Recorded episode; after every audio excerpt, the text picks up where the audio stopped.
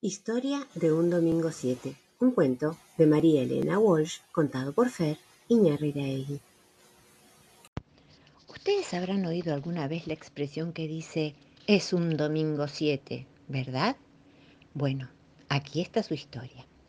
Había una vez dos chicos, Juan, que tenía tres pecas en el cachete, y Domingo, que era malo y amarrete. Los dos iban al colegio, atravesando todo el bosque de Gulubú no se llevaban muy bien, porque Domingo le hacía bromas a Juan a causa de sus tres pecas, bromas que Juan tomaba con paciencia, porque era un chico muy, muy bueno y requete pecoso. Una tarde salió Juan del colegio y Domingo, como siempre, se quedó en penitencia después de clase. Juan iba saltando y cantando por el bosque cuando se desvió un poco del camino por seguir a una ardilla que jugueteaba por ahí y le hacía morisquetas por correr tras la ardilla, como digo, se desvió del camino y se perdió. Y de pronto, zápate, lo sorprendió una espantosa tormenta. Caían unas gotas gordas como patas de elefante, un granizo gordo como helados de cien pesos. Soplaba un viento hecho por millones de hélices. Juan buscaba refugio, tratando de no mojar su cuaderno. Corrió y corrió hasta que por fin pudo meterse en el hueco de un árbol empapado y tiritando. Allí esperaba acurrucado que pasara la tormenta. Cuando amainó, ya era de noche y a lo lejos vio una lucecita. Debe ser la casa de algún guardabosques, pensó. Quizás me permita secarme un poco en la chimenea y me dé un plato de sopa. Juan caminó hasta la casa, se acercó a la ventana y oyó un coro de voces chillonas y destempladas que cantaban una preciosa canción que decía así lunes, martes, miércoles 3. Como a Juan le gustaba mucho la música, no pudo contenerse y cantó también completando la canción, porque la canción en la palabra tres se paraba de golpe. Y Juan cantó, jueves, viernes, sábado 6. La ventana se abrió de par en par y se asomaron un montón de brujas, brujitas y brujotas, feas y desmechadas, que sonrieron con sus escasos dientes y dijeron, pero ¿quién es el chico requete pecoso y bueno que nos ha completado tan graciosamente nuestra canción? Yo, dijo Juan con modestia. Pero qué preciosura, dijo la bruja capitana. Hace tres millones de semanas y dos días que estamos tratando de completar la letra de esta canción y no podíamos. Lunes, martes, miércoles tres. Y Juan volvió a corear. Jueves, viernes, sábado seis.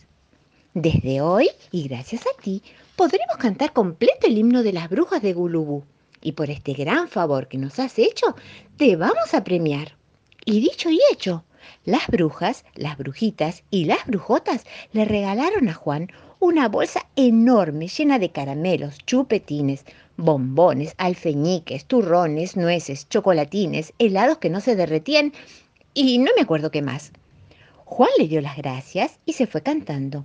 Ya no llovía y la ardilla lo guiaba por el camino. Al día siguiente, Juan repartía golosinas entre sus compañeros del colegio cuando llegó Domingo y le arrebató unas cuantas de un manotón. ¿De dónde te robaste esto? le preguntó. No lo robé, le contó Juan. Me la regalaron las brujitas de Gulubú. Mentira, dijo Domingo, dispuesto a pegarle en el cachete pecoso.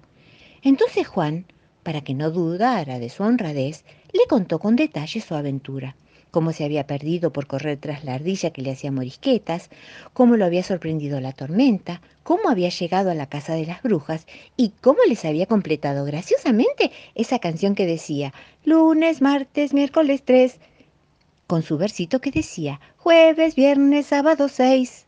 ¡Ah, qué tontería! dijo Domingo y se dio media vuelta. Pero como Domingo era copión y envidioso, decidió imitar la hazaña de Juan. Esa tarde salió del colegio y en el bosque encontró a la ardilla juguetona y la siguió. También lo sorprendió la tormenta y también fue a dar a la casa de las brujas. Todo, todo igual que Juan.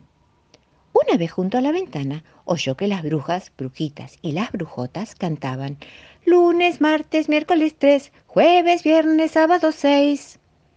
Para que me regalen caramelos, pensó Domingo, tengo que añadirle algo a esa canción. Entonces dijo, Domingo 7. brujas, naturalmente, no les gustó nada la interrupción. La ventana se abrió de par en par y se asomaron preguntando ¿Quién es el sinvergüenza y amarrete que nos ha arruinado la canción con un domingo 7? Y le arrojaron a Domingo por la cabeza el agua helada de una vieja palangana de latita.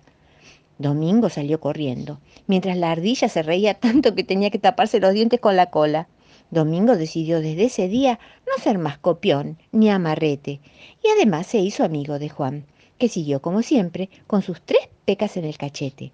Y así, con un firulete, se acaba el libro del domingo 7. ¿Qué usará el osito? Un cuento de Els Holmlemud Minarvik, leído por Fer Iñarreiraegui. Hace frío. Mira la ventana. Mira la nieve. Mira cómo cae la nieve, dice mamá Osa a su pequeño mientras los dos miran por la ventana. Osito, dice de pronto. Mami Osa, tengo frío. Mira cuánta nieve cae. Quiero algo para ponerme. Entonces mamá Osa hace algo para su osito. Mira, osito, tengo algo especial para vos. Aquí tienes. Póntelo en la cabeza. ¡Oh! dice osito pequeño. ¡Un gorro! ¡Gracias! ¡Hurra! Ahora ya no voy a tener frío. Y sale corriendo a jugar afuera. Mamá Osa estaba riendo. Y de pronto, aquí está nuevamente Osito Pequeño. ¡Oh! dice mamá Osa. ¿Necesitas algo? Tengo frío, dice Osito. Quiero algo para ponerme. Mamá Osa busca algo para el osito. Mira, Osito, tengo algo para vos. ¡Hurra! dice Osito. Una chaqueta para el frío. Gracias se la pone y sale corriendo a jugar. Mientras mamá Osa está cosiendo, de pronto ve a Osito a su lado. Oh, dice mamá Osa, ¿necesitas algo, Osito? Tengo frío, dice Osito. ¿Me das algo para no tener frío? Mamá Osa le alcanza un par de pantalones para la nieve. Ponételos, le dice, y así no tendrás frío.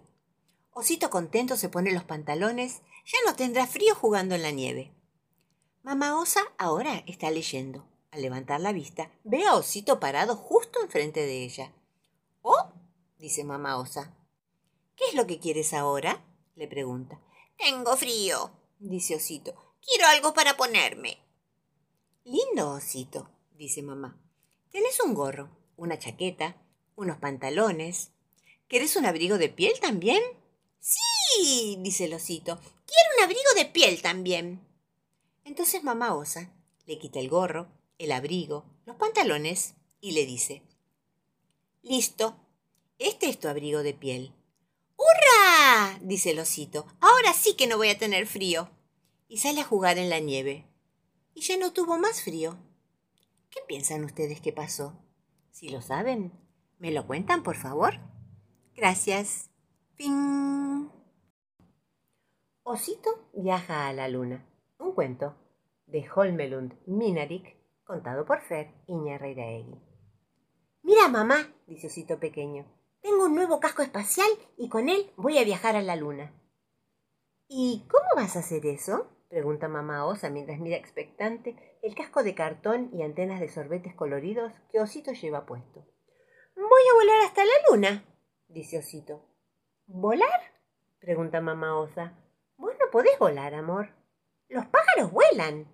Oh, sí, responde mamá Osa. Ellos pueden volar, pero no llegan hasta la luna. Y vos no sos un pajarito. Tal vez algunos pájaros se puedan volar hasta la luna, no lo sé. Y tal vez yo también pueda volar como un pájaro, dice Osito pequeño. Y tal vez, dice mamá Osa, tal vez vos sos un cachorro de oso pequeño y gordito, sin alas ni plumas. Tal vez, si saltas lo suficientemente alto, bajarás rápidamente con un gran boom. Tal vez, dice Osito pequeño, pero me voy ahora. Simplemente mira el cielo y me vas a ver pasar. Está bien, dice mamá Osa, pero volvé para la hora de la cena.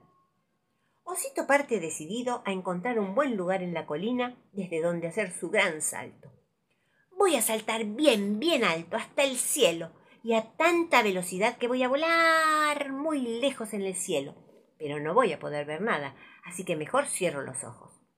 Osito trepa una colina, sube un tronco hueco.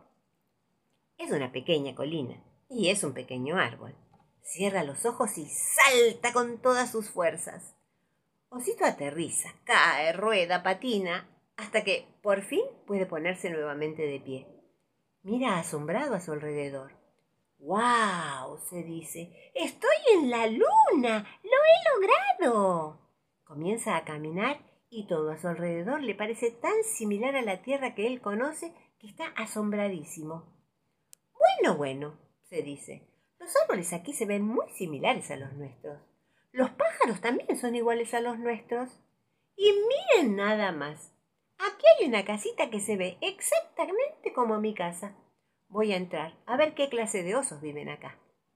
Osito entra y encuentra la mesa tendida, un plato con sopa, un huevo duro, pan y cosas ricas para cenar. Oh, se dice, hay alimentos sobre la mesa. Parece una rica cena para osos. De pronto, mamá osa entra en el comedor. ¿Quién es usted? ¿Es acaso un oso de la tierra? Sí, lo soy, dice Osito. Me subí a una colina y salté desde un árbol y volé y volé y volé como un pájaro hasta llegar aquí. Oh, muy bien, dice mamá osa.